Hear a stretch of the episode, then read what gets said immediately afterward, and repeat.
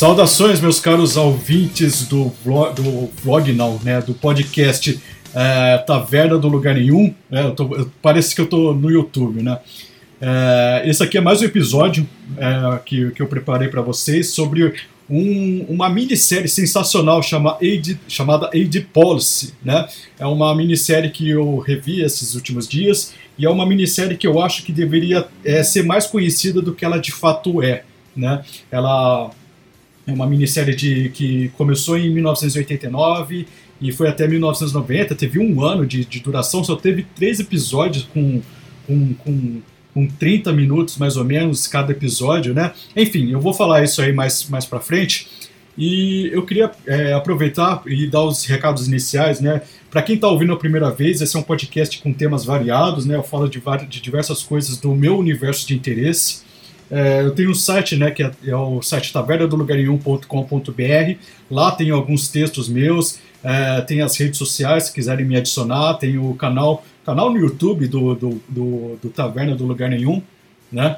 É, e eu também tenho um canal no Apoia-se, que é apoia.se barra Taverna do Lugar Nenhum, se você quiser contribuir para que mais episódios é, disso aqui saiam, para que isso aqui seja viabilizado economicamente e eu possa me dedicar mais a isso, né? Até fazer programas exclusivos, dar alguns brindes para vocês, né? Eu não planejei nada no momento, mas eu vou planejar. Se esse canal tomar, ganhar, ganhar corpo, ganhar, ganhar significância, né? Que eu já tenho alguns, alguns ouvintes fiéis aqui, né? Eu agradeço muito eles, agradeço quem contribui já com, com Taverna do Lugar Nenhum no Apoia-se, que é apoia.se barra Taverna do Lugar Nenhum. E é isso aí. Eu vou começar o episódio já, já chega de, de chorumelas. Ah, e mais uma coisa. É, no site Taverna do Lugar, é, tavernadolugarnenhum.com.br, no final do site, eu sempre falo isso, né? No final do site, é, na, na área do rodapé, é, tem um banner que é do projeto Tive Fome. Né? É um projeto, é um, é um pessoal que sai às ruas e, e, e dá assistência e, e, e alimenta pessoas em situação de rua, né? E é um trabalho maravilhoso. Eu, eu frequento lá um, é, semana sim, semana não. É, e eu estou dando essa força para eles. Se puderem também é, entrarem no, no tavernadoganhum.com.br, no rodapé vai ter o banner do, do projeto de Fome que vai levar vocês para a fanpage, né? Enfim, era, eram esses recados e vamos com o episódio.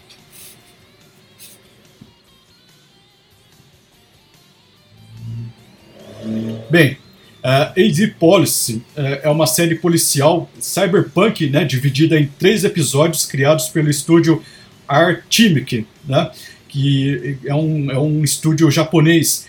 E esse AD Policy, ele é, na verdade, o spin-off de outra série é, dos anos 80 chamado Bubblegum, é, Bubble, Bubblegum Crisis, Crisis, né? É um meio, meio trava-língua aqui, né? É, é um, é um, é um spin-off dessa série, né? Um spin-off do Bubblegum, Bubblegum Crisis. Caramba, espero nunca mais ter que falar isso aí de novo. É, bem, vamos contextualizar um pouco vocês é, no que, é, aonde acontece essas, essas coisas, né? Onde acontece o, o, qual é o cenário de fundo do AD Policy, né? É, a história acontece no futuro, é, por volta do ano de 2032, né? Estamos quase chegando lá, inclusive, após o segundo, segundo grande terremoto de Kanto, é, que dividiu é, é, geográfica e culturalmente a, a Tóquio em dois, né? É, e essa divisão, né? Aconteceu essa divisão na cidade e a divisão que, que criou, né? Criou não, na verdade acentuou a disparidade de riquezas dessas duas regiões, né, que, que já eram evidentes antes do terremoto e, e, e, agora, depois do segundo grande terremoto, né, como ficou geograficamente separada, é, é, essas disparidades né, de riquezas entre as duas, entre os dois, entre, é, entre essas duas partes da cidade, vamos dizer assim, ficou reforçada, né? É, é interessante você notar que essa ideia da cidade dividida em dois é uma imagem que estava muito significativa, considerando a, a época em que o, esse anime foi feito, né? Que é mais ou menos no final, da metade dos anos 80 até o final dos anos 90, até o começo dos, an dos anos 90, né? Onde você tinha a Guerra Fria, né? A, a Guerra Fria foi, foi como como esse grande terremoto de Kanto que aparece no anime, né? Que separou o mundo em dois polos geográficos, né? É, dois polos geográficos e culturais antagônicos, ideologicamente distintos, né? Eu não vou dar uma hora de história para vocês, né? Vocês sabem muito bem o que é a Guerra Fria, né? E é interessante porque embora o cyberpunk ele se apresente normalmente como uma distopia pós-capitalista, né? onde a questão da divisão de classes e a desigualdade é sublinhada a todo momento nas entranhas né, de, de, desses sistemas políticos controlados por corporações globais, em, em associações com o Estado. Né?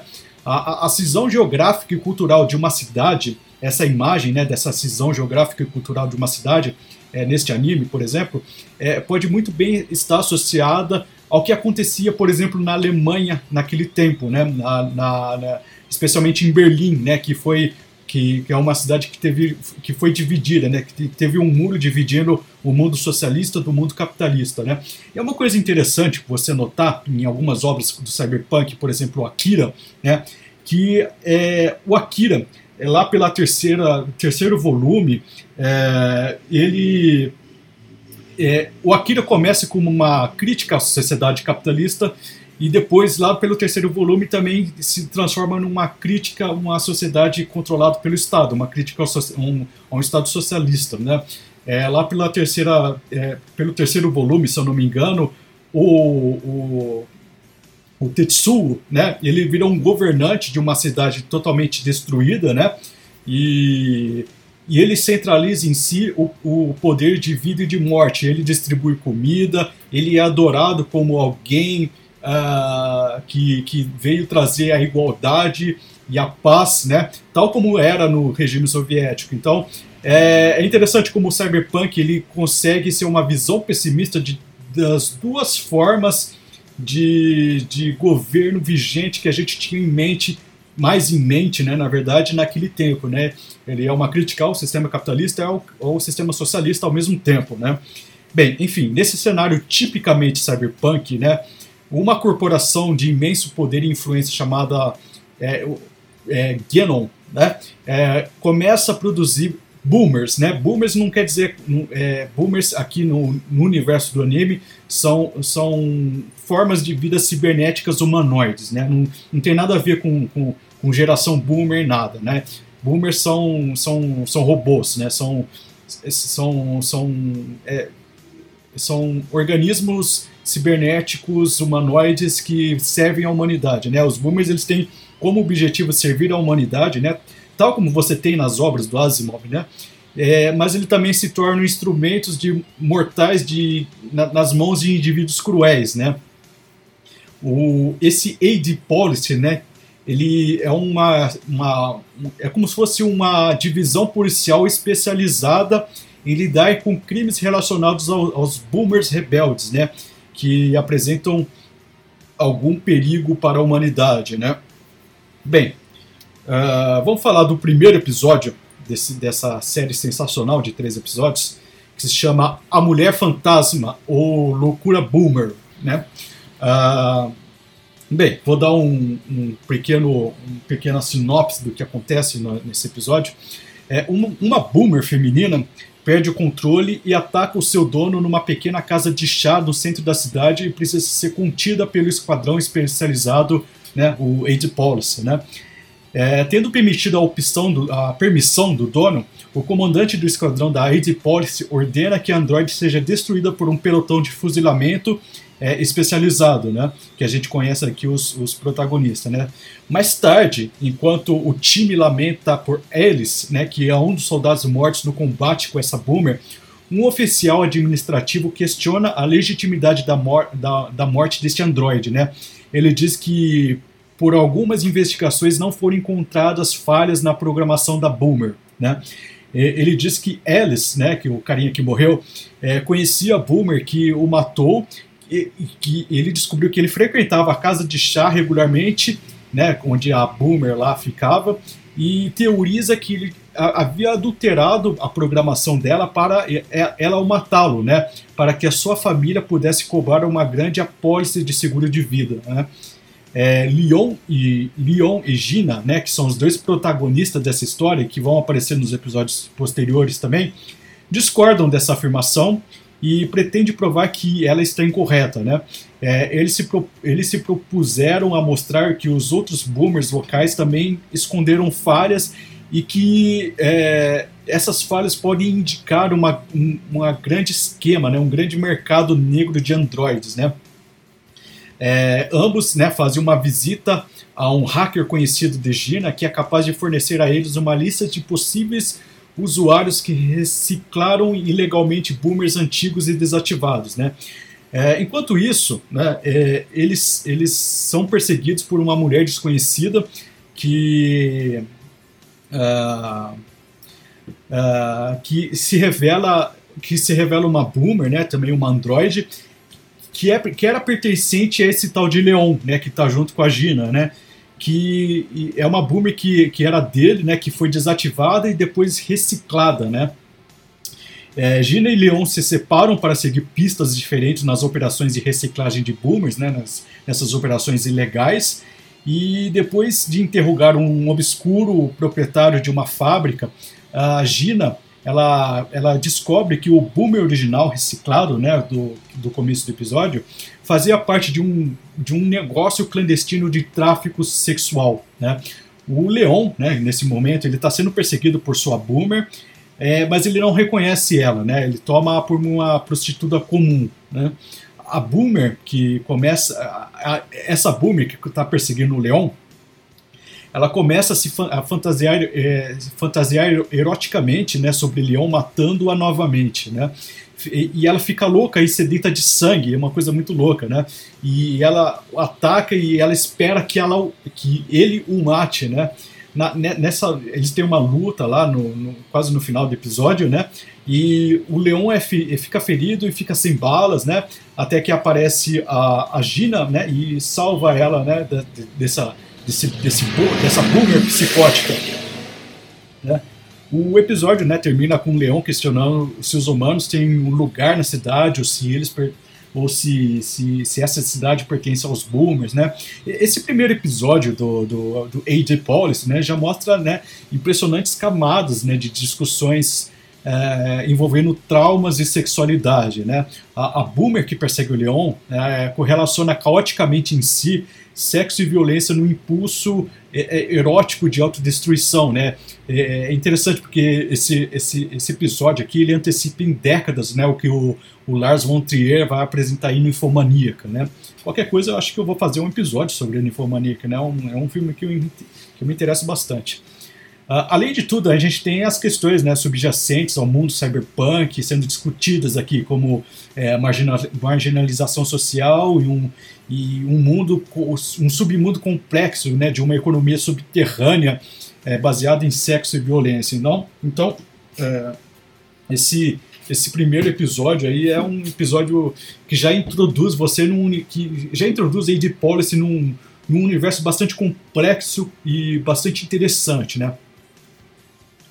É, é interessante também notar as influências de Blade Runner né, nesse, nesse, no Age Policy. Né? A primeira coisa notável em Age Policy são as claras influências do, da, de, de Blade Runner, né, o caçador de androides. É, tanto na concepção estética, né, você tem um universo que é muito esteticamente muito parecido com o que foi apresentado no filme do Ridley Scott, né, até na, na, na concepção do próprio roteiro, né, os androides em Age Policy, né, no, nesse universo do Age Policy, eles se tornaram parte integrante da sociedade, sendo incorporados tanto no, no ramo da prostituição como na polícia também, né. Uh, e, e, ele serve assim para, basicamente para preencher nossas demandas básicas né, de, de segurança e satisfação sexual. Né. É, é interessante notar o nível subliminar de discussões profundas que podemos tirar disso, né? Onde policiais e prostitutas são comparáveis em suas funções de uso e descarte né, pela sociedade. É, que extrai deles a toda, a sua a, toda a sua individualidade, toda a sua humanidade, né, tornando, tornando eles metaforicamente mecânicos é, para que tensões de caos em nosso cotidiano não se evidenciem à luz do dia, né? Uh, a partir desse momento, a partir do momento que o, esses androides não se comportam como deveriam, né, o caos é, ressurge e esses androides são descartados, né, como se fosse nada, né. É interessante notar é, que é, ele trata dessa descar descartabilidade social de, de, de, alguns setores específicos, como, né, por exemplo, policiais e prostitutas, né, e as lógicas e influências de Blade Runner nesse, nisso tudo, né. Bem, vamos falar agora do segundo episódio, que é o Estripador o, e, ou o Loop do Paraíso, né, o para, Paradise Loop, né, que acho que é o episódio que eu mais gostei, é o mais, é mais interessante para mim. É, bem, vou dar uma sinopse básica desse. desse eu, eu vou falar o que acontece né, no, no nesse segundo episódio. É, após um assassinato horrível no metrô em uma área chamada Paradise Loop, é, a AD Police intervém para, para ajudar a encontrar o assassino quando a polícia comum não parece estar à altura dessa tarefa. Né? Eu não sei se eu expliquei direito isso aí, mas você tem, você tem duas polícias, né? A polícia comum, que trata de crimes normais cometidos por humanos, e a AD Policy, que é, que é a, a polícia é, foca, focada em, em questões, em crimes é, cometidos por, pelos, pelos boomers, né? Pelos cyborgs, né? É, e o que acontece nesse segundo episódio? Né? Um total de seis prostitutas foram encontradas assassinadas nesta linha específica de metrô e suspeita né, que esse trabalho seja feito por um boomer. Né? Dois oficiais da polícia normal, chamado Iris Cara e o seu parceiro, é, duvidam que o assassino seja um boomer, né? E são escalados nesse episódio para ajudar a encontrar o assassino e levá-lo à justiça. É, embora todas as vítimas compartilhem a mesma punhalada no abdômen, elas morreram de formas diferentes, né? Elas morreram de parada cardíaca ou choque, né? O que leva a suspeita que sejam boomers né? que, que tenham cometido esse, esses crimes, né? É, Iris vai ao banco de órgãos para substituir seu olho cibernético. É, é, é, interessante, porque tem várias histórias que se comunicam aqui. E e são quase acidentais, né? Essa tal de Iris, ela vai é, ao banco de órgãos para substituir seu olho por um olho cibernético e se depara com Leon, né, que é o do primeiro episódio, que a conhece desde o seu tempo como policial, desde o seu tempo como policial é, regular, né? O Leon foi é, um policial regular, ele foi meio que promovido para um para, para a unidade do AIDS Policy, né? E o Leon, ele tenta dissuadi-la né, da, da cirurgia, né, dizendo que ela perderá parte da sua humanidade se o fizer. Né? E a Iris né, ri disso, acha uma tremenda bobagem. Né? Mais tarde, durante uma, uma consulta com o médico, é, a Iris, né, ela houve uma discussão iniciada por outra cliente, né, chamada é, Caroline Evers, né, uma bilionária e magnata dos negócios. Né. A, a Iris, então, tem um palpite de que a Caroline é, está de alguma forma ligadas, ligada aos, aos assassinatos né, que aconteceram no metrô das prostitutas e, e pede para a Leon e a Gina ajudá-los a, a, a segui-la, né, investigar essa mulher. Elas, elas rastreiam Caroline até um, um distrito industrial abandonado, né, que aumenta suspeitas, sobre qual Paradise Loop, uh, o Paradise Loop funciona, né? Paradise Loop é como se fosse um, um, um, grande bordel a céu aberto que, que reúne homens, mulheres e boomers, né? É um inferninho, né? Ah, depois de mais inve investigações, né, a Arlis ele, ele descobre que Caroline teve a, a, parte inferior do seu corpo, né, substituída por, por cibernética. E e o motivo que, que, o motivo que, que, que ela fez isso é muito interessante, né? Ela, como mulher, ela não queria ver o que. Ela, ela, ela é uma, como eu falei, né? Uma, é uma magnata dos negócios, né? E como mulher, ela não queria que seus, os ciclos naturais do seu corpo, como os ciclos menstruais, atrapalhassem no seu desempenho profissional. Então ela substitui a metade de baixo do seu corpo por, por cibernética, né? mantendo ainda é, ela fez com que se mantivessem, por exemplo, é, áreas sensíveis ao seu prazer sexual, por exemplo, mas ela não queria ela não, ela não era uma mulher que não queria se submeter aos, aos ciclos hormonais de uma mulher normal, né? É interessante isso aí, porque isso acontece muito hoje em dia, né? Aqui existem discussões interessantes nesse episódio que vão desde transhumanismo, né? Transhumanismo está presente em todos os episódios aqui, né? Até as implicações é, do conflito do corpo feminino e uma sociedade orientada ao desempenho profissional, né? Os níveis de discussões a respeito dos ciclos quitônicos, né, da, do, naturais femininos e o desempenho, o desempenho da mulher em uma sociedade mecanizada e orientada para a produtividade, além de ser uma pedra no sapato dos, dos, teóricos né, que dogmatizaram a, a, disparidade entre homem e mulher sendo apenas uma mera questão cultural, e não é, é sempre tiveram presentes, por exemplo, um, um pensamento de, de, escritoras, né, como eu menciono aqui bastante, como a Camille Paglia, né, é, existe um aspecto dramático na figura da Caroline nesse episódio que dialoga perfeitamente com o pensamento da Camila Paglia, né?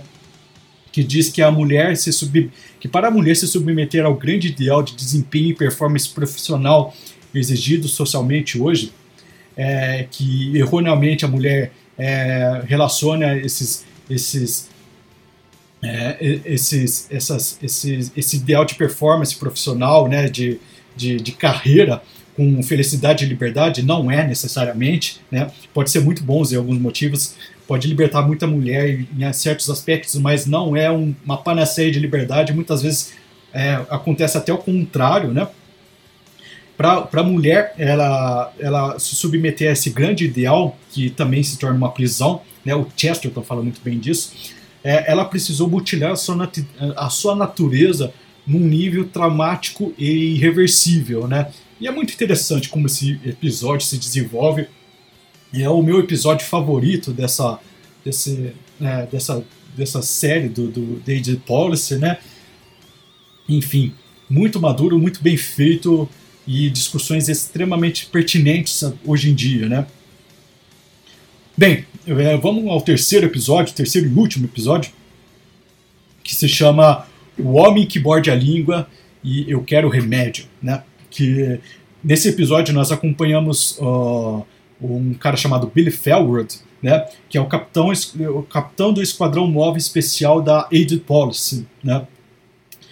Bem, ele, depois de sofrer ferimentos graves durante uma luta com Boomer e quase morrer, é, ele teve seus órgãos é, é, viáveis restantes, né, os seus únicos órgãos é, viáveis restantes, né, seu cérebro e sua língua, é, transplantados para um corpo ciborgue de batalha experimental. Né? O Billy, ele tem o hábito de morder a língua. É interessante que é, essa questão da língua é interessante. Ele tem o, hábito de morder a língua, pois a dor faz ele lembrar que ele já foi um, um humano, né? Ele se define um humano pela dor. Muito interessante isso aí. É, depois que Billy destruiu um boomer e o tiroteio com um desempenho não tão aceitável, surgiram preocupações sobre as suas habilidades de combate, né? Aí tem toda aquela questão, né, do, do policial perfeito e, etc, né? A médica que criou seu corpo ocupa por aquilo que considera um desempenho de, de, degradante, né? Uh, mas a sua colega argumenta que, como ele não é um ciborgue completo, seu desempenho é afetado por questões emocionais. Né? Ela sugere então que as memórias de Billy sejam apagadas para melhorar o seu desempenho. E é revelado que a médica ela, ela desenvolveu uma espécie de atração sexual doentia por, por Billy, né? Inclusive no desenho tem uma cena uma cena de sexo muito muito interessante entre é, o robô, né? Que está totalmente parado numa cadeira e essa médica, né? E essa médica ela decide aumentar a, a sua dosagem de uma droga chamada DA27, né? Que é uma espécie de estimulante sensorial para que ele seja mais re receptivo às, às aberturas dela, né? É como se ela quisesse seduzir ele é, drogando-o, né? Ela tem um, um, uma certa, um certo fetiche pelo, por esse homem robô, né? É muito interessante porque essa série não, não é nada... É, é, não é tipo é, o, o, sexo nessa, nessa série é muito explícito, né? É muito é, é muito é, é, é, mostrado com muita com muita abertura, né? Não é uma série erótica, né? Mas é uma série onde tem sexo, né? É diferente, né? Se você não notar a diferença, você é um imbecil, né? Enfim. Uh, então ela, voltando aqui, né? Ela, ela dá esse estimulante para o Billy aumentar a sua dose, é para ele esse, esse DA27, né? Para ele ficar é, mais receptivo às suas, às suas aberturas, né? Às suas investidas, vamos dizer assim. E ele fica viciado na droga, né? Ele acaba sendo viciado na droga. E suspeitando que algo que, que, que algo está errado, a Gina, né, que acompanha nós nesses três episódios, né, é, se, se revela como uma ex-amante do Billy, e ela vai lá e confronta a, cientista e acusa né, ela de tê-la de tê-lo viciado intencionalmente. Né. A, a, cientista ela rejeita a acusação, dizendo que Billy está simplesmente voltando ao normal. Né. Ela dá uma ela meio que sai pela tangente, né? A Gina discorda, dizendo que ela pode, que, que, que ela pode sentir o quanto ele mudou, né?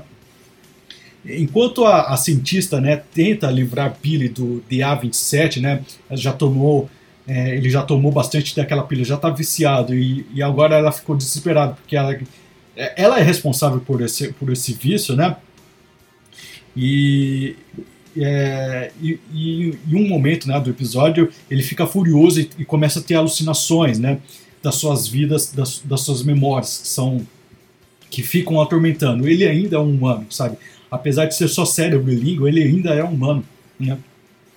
Ele ainda tem suas memórias, é muito interessante.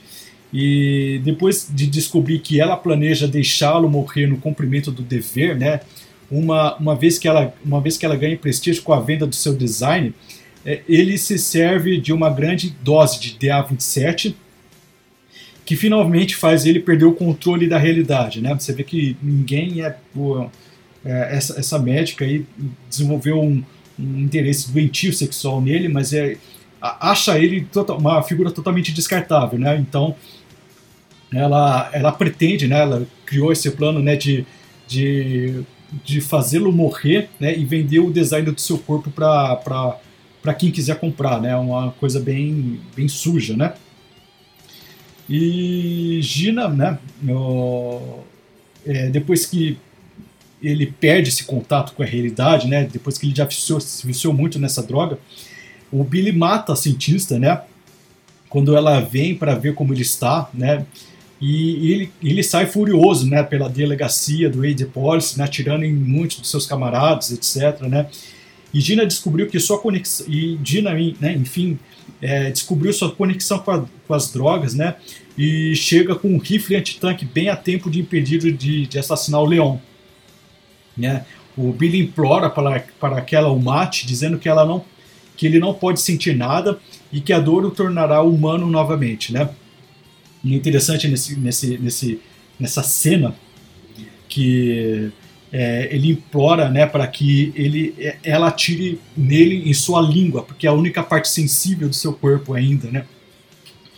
O episódio né, se encerra com Billy sendo é, é, enterrado no alto da, da estação no seu cemitério. Né? Acaba o episódio acaba a série. Né? Para quem já assistiu o clássico né, Robocop de 1987, né, soube identificar aqui que a história do Billy se assemelha muito à do Murphy. Né? além da, da, da, problemática, né, da descartabilidade né, policial, como já foi mencionada, a questão da violência urbana, etc., da, da, das questões éticas, bioéticas e filosóficas pertinentes ao transhumanismo, que foram discutidas né, nos, nos dois primeiros episódios de forma tangencial, mas que é, aqui nesse episódio atinge um outro patamar, né? Vai para vai para outro nível de discussão, né? Aqui estamos é, diante da discussão da humanidade em si, né? Que é muito interessante. É, e aqui surge alguns questionamentos, né? Quando estava assistindo o episódio, surgiram alguns questionamentos sobre a, a questão da humanidade, né? Pois, é, por exemplo, se a gente tivesse todo o nosso corpo substituído por órgãos mecânicos e artificiais, né, e nos sobrasse apenas uma parcela orgânica, né, nossa, é, ainda poderíamos ser considerados humanos ou nós nos transformaríamos em máquinas, né?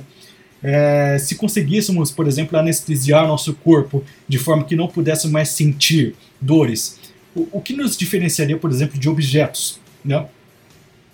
Se o seu corpo for 99,9999999% máquina, né, você é, não poderia ser tecnicamente considerado um robô, né? Todas essas questões parecem coisas de ficção científica, mas tem aplicações muito práticas no nosso dia a dia, né? Na, nas discussões que nós estamos vivenciando hoje em dia, discussões muito sérias, né? Por exemplo, em discussões como o aborto. Né? Por exemplo, o que define substancialmente a humanidade na comparação de um feto de 11 semanas e 6 dias com. Eh, vamos até além, né? 11 semanas e 6 dias, 23 horas e 59 segundos de um bebê de 12 semanas completas, né? Que um bebê de 12 semanas, né, em muitos países, né, é, o aborto não é mais permitido, né? Ele já, o que era feto inexplicavelmente um segundo atrás se transforma num ser humano com todos os seus direitos garantidos, né, incluindo o direito à existência, né, incluindo o direito à vida, né. E outra coisa também, a, dor física é a dor física que define o homem em sua, em sua dignidade de direitos, né. E o que podemos dizer, por exemplo, das pessoas que nascem em doenças é, é, que, em doenças congênitas e que são incapazes de sentir dor, elas são menos humanas, né? Toda essa questão que foi transmitidas aqui nesse episódio, né, que eu trago para essas questões extremamente sérias, né, é a, é a, é a são questões que são pertinentes a um debate que atribui a humanidade a, critérios matematizáveis, né? Por exemplo, ah, 99% máquina e 1% humano, então ele é mais máquina do que humano. Não necessariamente, não é uma questão a humanidade de uma pessoa não é uma questão matematizável, sabe? é, sei lá, 11 semanas, 6 dias e 23 horas e 59 segundos é um feto, um segundo depois é um humano. Sabe, não, não é uma questão de contagem de tempo, não é uma questão matematizável, não é uma questão. É, é, a humanidade não pode ser não pode ser uma questão desse, desse escopo de discussões, né? A única premissa aceitável que podemos é, conceder ao conceito de humanidade é, é um conceito que só pode ser guiado no sentido metafísico ou espiritual. Ou seja, é explicitamente uma coisa dogmática. Né? Se a gente não. qualquer coisa fora disso. É, não passa de uma arbitrariedade tirânica e perigosa. Né? Se a gente vai definir uma, alguma arbitrariedade, que ela precisa, ela precisa ser desse, desse, desse aspecto, né? metafísico espiritual, né? Quando eu era ateu, eu já, eu já me convenci disso de forma absoluta, né? Não precisava nem de um virar católico nem nada do tipo para entender que essas questões a respeito da, da, da questão da humanidade é, era muito mais complexa do que os meus colegas, por exemplo, discutiam, sabe?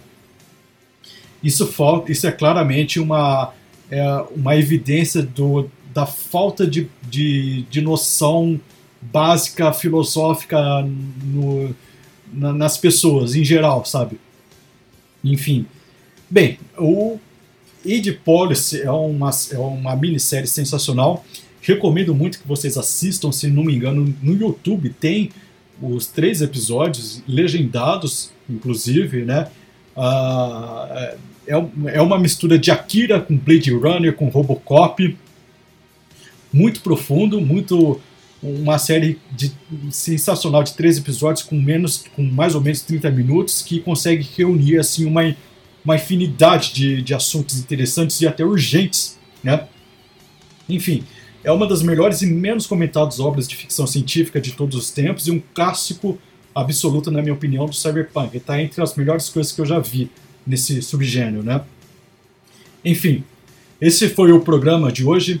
Espero que uh, tenham deixado vocês interessados nesse, né, nesse, né, nessa minissérie. Uh, é, enfim, eu, eu vou fazer, falar os recados finais. Uh, não, não esqueçam de acessar o site tavernalugarenhum.com.br. Uh, não se esqueçam de considerar a, o apoio ao canal em apoia.se barra taverna do lugar nenhum. É, não, não deixem de considerar também o apoio ao projeto de Vifome. E é isso aí. Fique com Deus. E uma coisa que eu queria comentar, eu só, só, só, só queria comentar assim, de passagem. Essa série ela tem uma. Além de ser uma animação muito boa, tem, tem muita violência, ela tem uma trilha sonora espetacular. Ela é uma trilha sonora baseada em, em rock, em hard rock ou AOR, né? Adult Oriented, Oriented Rock, né? É, com bastante guitarra, com bastante com bastante teclado para quem gosta. É uma trilha sonora extremamente nostálgica para quem gosta desse tipo de música. Eu adoro, eu adoro hard rock. Eu adoro esse tipo de música. É, e eu vou deixar aqui, como final, faz tempo que eu não coloco uma trilha para terminar o episódio, né? Mas eu vou colocar aqui uma, uma música, né? É, além das que você está ouvindo agora, que faz parte da trilha sonora sensacional desse, dessa, dessa série, uma música que aparece no, no anime, no meio do anime. Especialmente o primeiro episódio. O primeiro episódio tem, é muito musical, vocês vão, vocês vão gostar muito, né? Se vocês não gostar, vocês estão errados. Enfim, fiquem aí com, a, com, a, com uma música, eu não. Depois eu coloco o nome dela na descrição desse episódio. E é isso aí, fiquem com Deus e até mais.